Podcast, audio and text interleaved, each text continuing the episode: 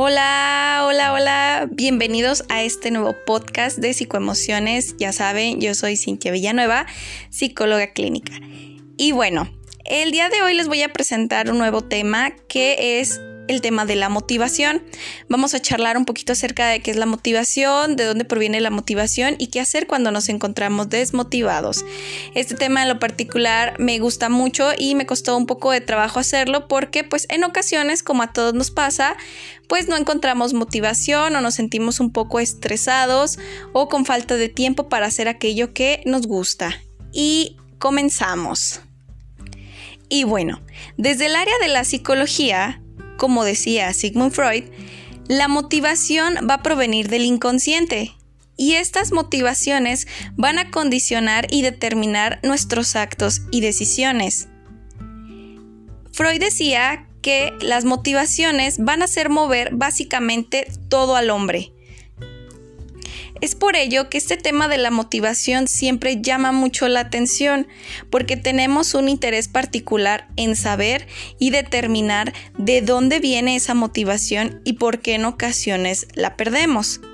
Y bueno, la motivación también es una fuerza que va a impulsar desde adentro la conducta en un sentido determinado.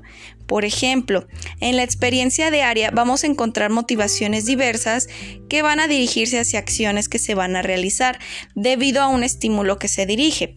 Por ejemplo, imaginemos que vemos por la televisión un anuncio donde promocionan un helado y está haciendo mucho calor. Vamos a tener una sensación de motivación de salir a comprar un helado y en ocasiones esa motivación se va a dirigir a una acción determinada. No se debe de confundir la motivación con el instinto, porque la motivación es algo que es innato. Y el instinto es una, es una, respuesta instintiva que forma parte también de nosotros. Sin embargo, la motivación a veces va dirigida o acompañada de factores y estímulos externos o internos, mientras que el instinto es algo que se despierta desde nosotros. En ocasiones la motivación la vamos a sentir como esa energía que nos impulsa y nos da fuerza para llegar a nuestra meta. Pero no lo vemos como un ejercicio completamente neurológico que pertenece completamente al cerebro, sino lo vamos a sentir. Y esto se va a venir acompañado de alguna necesidad. Generalmente la motivación, como les comentaba, se va a comenzar a partir de alguna necesidad que nosotros tengamos. Por ejemplo, como en el ejemplo del helado, si tenemos alguna necesidad hambrienta o que pertenece al área de, la hambruna, vamos a tener una motivación por buscar un alimento que pues más o menos nos agrade o nos guste. Ya si de pronto la, hambruna es demasiada, pues la motivación se va a dirigir a conseguir cualquier alimento que se nos presente independientemente si nos gusta o no. Pero la motivación también a veces va más allá de la mera necesidad se va a cubrir de sueños, metas y aspiraciones que nosotros tenemos, así como también las expectativas. Y del tema de las expectativas vamos a hacer un pequeño paréntesis. ¿Por qué? Porque cuando nosotros tenemos expectativas hacia diferentes áreas de nuestra vida, vamos a observar que la motivación se va a depositar y va a empezar a aparecer como un pequeño motorcito pero en ocasiones cuando la expectativa se rompe o no es lo que nosotros pensábamos, la motivación va a bajar. ¿Por qué? Porque la expectativa no era lo que nosotros queríamos o pensábamos. Hay algunos autores que dividen la motivación en diferentes y las vamos a presentar a continuación. Como primera motivación y la más común es la motivación extrínseca, es decir, la que viene de afuera y bueno, esto quiere decir que perseguimos algo que está dentro de lo externo. Es un bienestar que se encuentra pues de cumplir a veces lo que allá afuera nos dice. Como por ejemplo alguna necesidad material.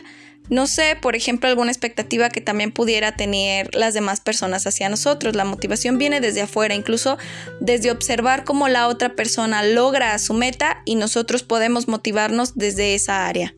Después tenemos la motivación intrínseca, que como su nombre lo dice, pertenece a algo que está dentro de nosotros, es decir, perseguimos algo que está interno. No, es decir, no tiene que ver con el dinero o con una cuestión material, sino más bien con una necesidad de realización, de completud, de satisfacción personal pura. Por ejemplo, terminar alguna carrera o algún oficio o saber o aprender a hacer algo nuevo. O bien, por ejemplo, alguna motivación intrínseca. En mi caso sería el podcast, por ejemplo. Tiene algo que ver con una motivación interna. Y de estas dos áreas importantes de motivación se van a desprender las siguientes. Por ejemplo, tenemos la motivación positiva, que es aquella que pues aparece cuando vamos obteniendo recompensas positivas de acuerdo a cómo vamos haciendo. Por ejemplo, esta motivación positiva casi siempre aparece cuando hacemos ejercicio. ¿Por qué? Porque vamos haciendo ejercicio y vamos notando cambios en nuestro cuerpo y eso refuerza positivamente el hacer ejercicio. O bien cuando nos va bien en un examen porque estudiamos y reforzamos este, esta capacidad de estudio. Y le sigue su contraparte, la motivación negativa, que es aquella que va encaminada a evitar algo desagradable o bien a evitar la frustración. Este tipo de motivación, bueno, no sé si yo la llamaría como tal motivación, sino más bien pareciera ser que es como una cuestión reforzadora evitándonos la frustración. Por ejemplo, este, pues no queremos que alguien nos castigue y entonces tenemos una motivación negativa o una más bien sería como una evasión al castigo, pero en ocasiones nos vamos movilizando por esta motivación. Como yo les comentaba hace un rato, son intrínsecas y extrínsecas. Esta pertenece más hacia lo interno, hacia algo que queremos evitar. A veces la motivación va dirigida hacia construir algo o hacia la no construcción. Y a lo mejor la motivación negativa podría ubicarse en esa área donde no se construye nada, y tampoco se crece. ¿Por qué? Porque hay un miedo a alguna sensación desagradable posterior.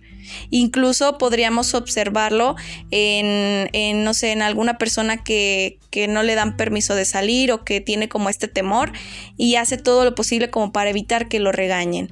El hecho de que la, la palabra sea motivación no lo convierte en una palabra del lado de lo positivo, sino lo convierte, como lo mencionaba en un principio, en algo que nos moviliza y bueno, dentro de lo mundano, tenemos una motivación que se llama motivación cotidiana. Y bueno, esto es algo, una motivación que se va despertando con nosotros todos los días, que nos va orillando a hacer algo que hacemos casi diario. Por ejemplo, hay gente que diario sale a correr, tiene una motivación cotidiana a salir a correr, o a pasear al perrito, o a hacer ejercicio, o a cocinar, o a leer. Esa es una motivación que va desde el lado de lo cotidiano. ¿Por qué? Porque como yo les mencionaba anteriormente, a lo mejor tiene que ver con una respuesta positiva, o bien con un pleno y llano gusto personal.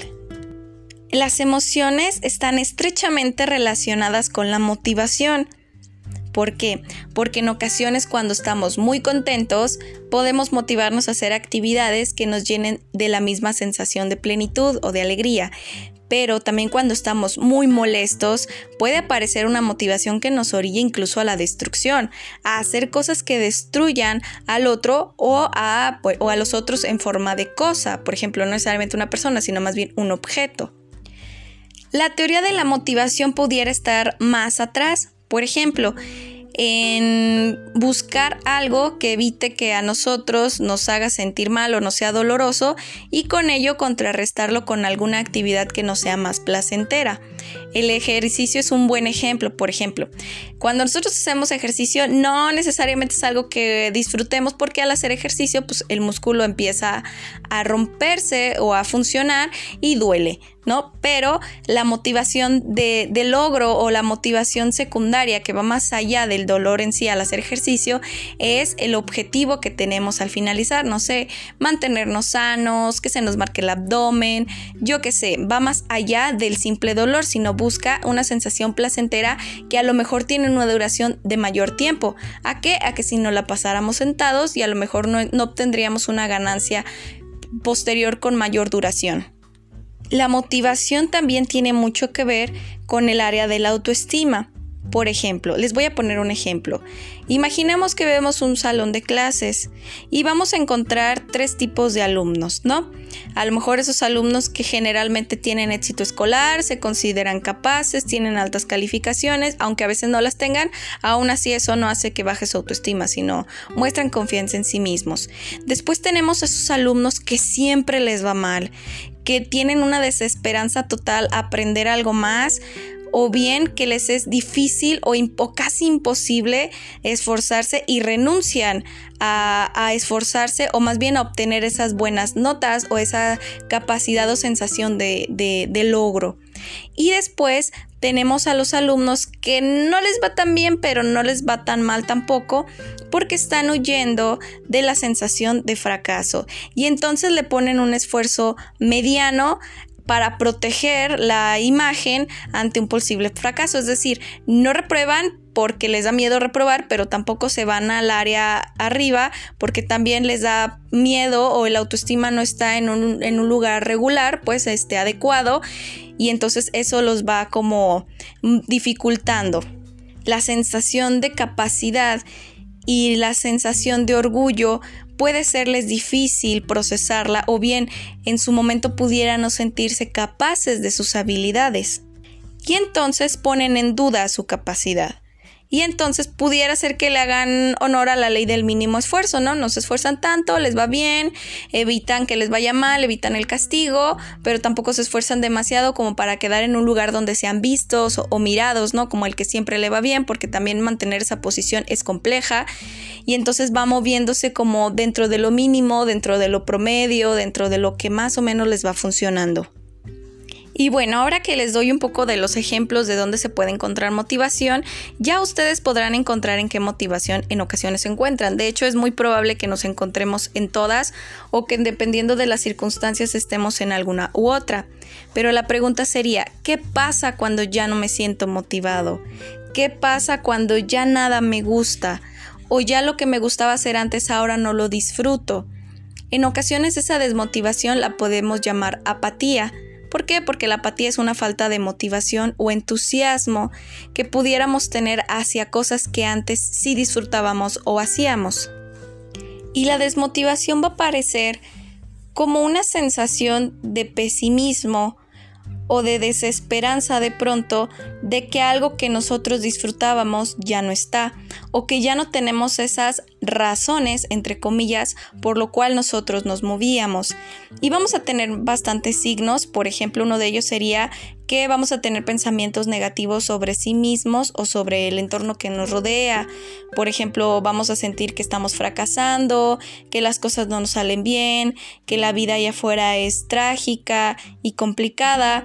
Vamos a observar que también tenemos cambios de humor o van a observar en los demás que tienen cambios de humor o que se irritan con bastante facilidad y que entonces los cambios de humor o estado de ánimo van dirigidos hacia, hacia desesperanza, hacia apatía, hacia una tolerancia más baja a la frustración, también cambios de hábito en la alimentación, en el sueño, incluso en la regularidad con la que se bañan, se asean, comen, este, como ya les había mencionado, y bueno, ¿por qué pudiera ser que la desmotivación aparece?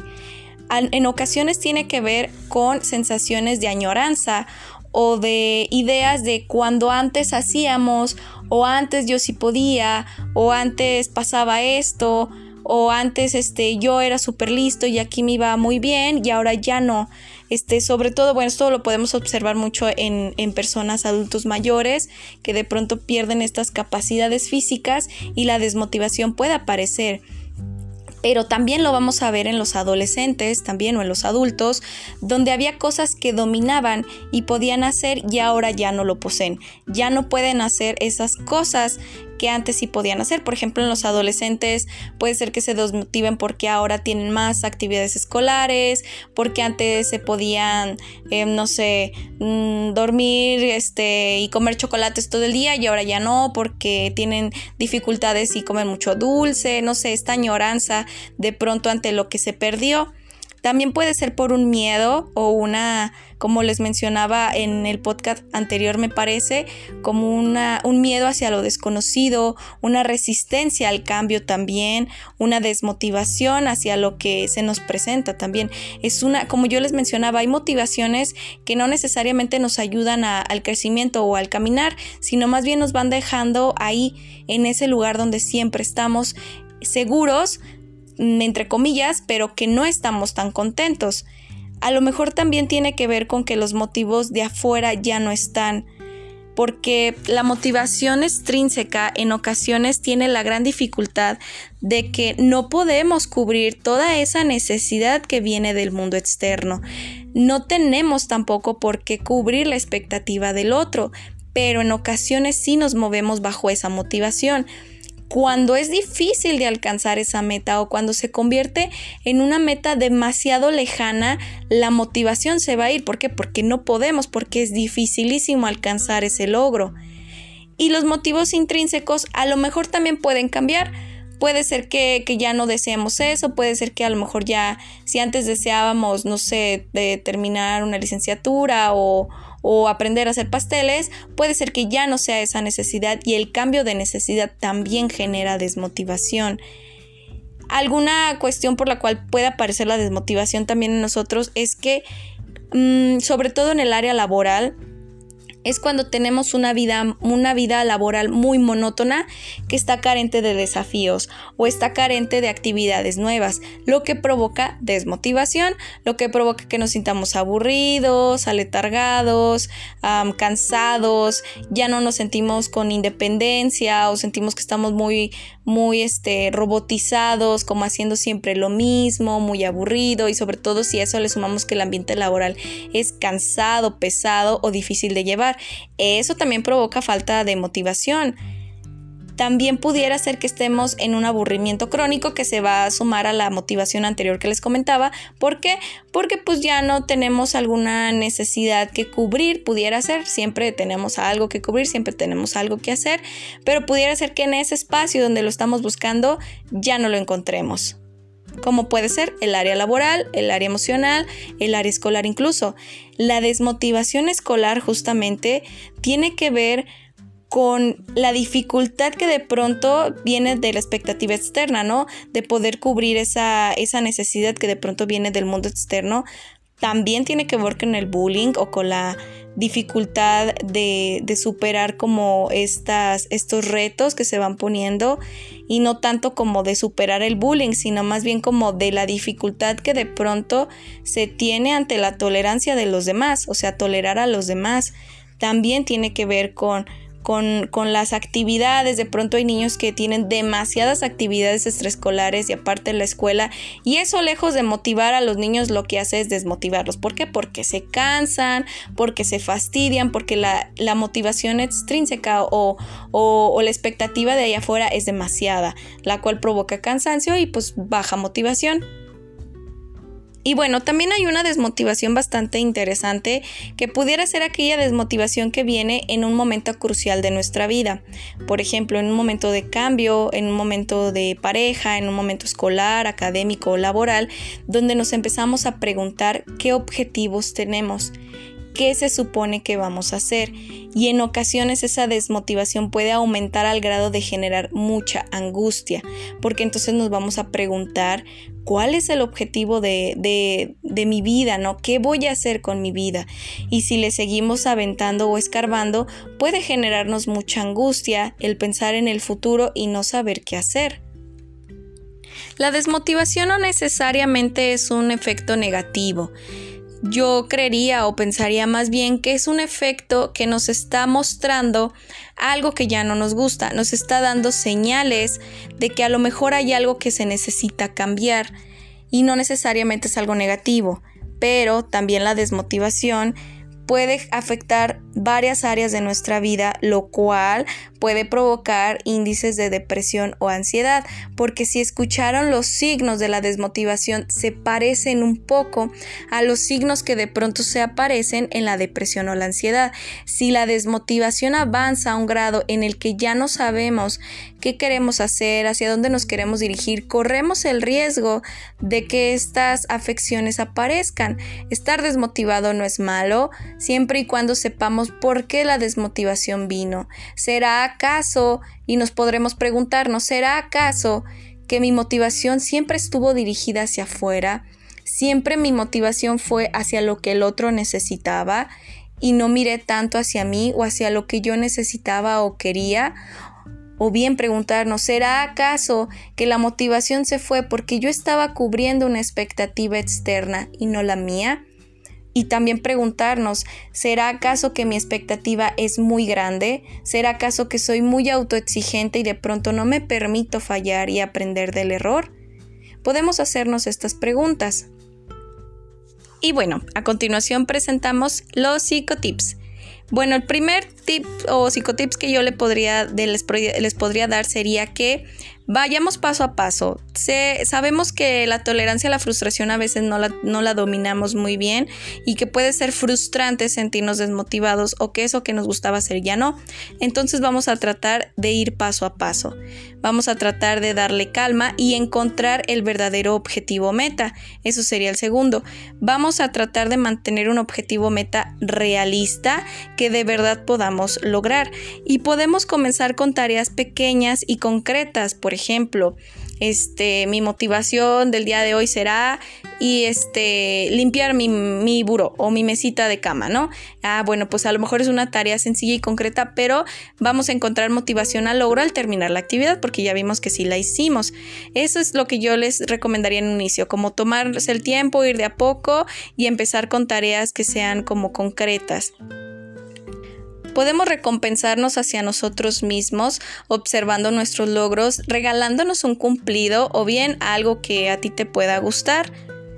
Puedes hacerlo divertido, puedes buscar actividades que a ti te sean más lúdicas o más entretenidas otra recomendación sería que respetes tus horas de sueño y tus horas de comida. ¿Por qué? Porque si a la desmotivación le aumentamos insomnio o incapacidad para dormir, pues obviamente, como les comentaba, se va a desencadenar a algo más grande. Puedes llevar un registro o un diario personal si así lo deseas, no es obligatorio, respecto a los logros que vas obteniendo y las cosas que vas haciendo para que tomes un poco de conciencia de lo que has hecho y puedas recompensarte a ti mismo esos logros. Puedes imaginarte las metas que quieres lograr antes de hacerlas y ver si de verdad te traerán alguna sensación de satisfacción. Recuerda que fallar o cometer errores va a ser normal en cualquier proceso. En ocasiones no tienes que ser tan duro o dura contigo mismo. La competencia con los otros siempre va a aparecer y eso es algo pues con lo que de repente tenemos que lidiar. También ten en consideración que va a haber momentos en los que te vas a sentir otra vez bajoneado y bueno, a lo mejor en ese momento tendrás que recurrir otra vez a recordar o pensar por qué será que te volvió a dar el bajón o por qué será que te sientes desmotivado.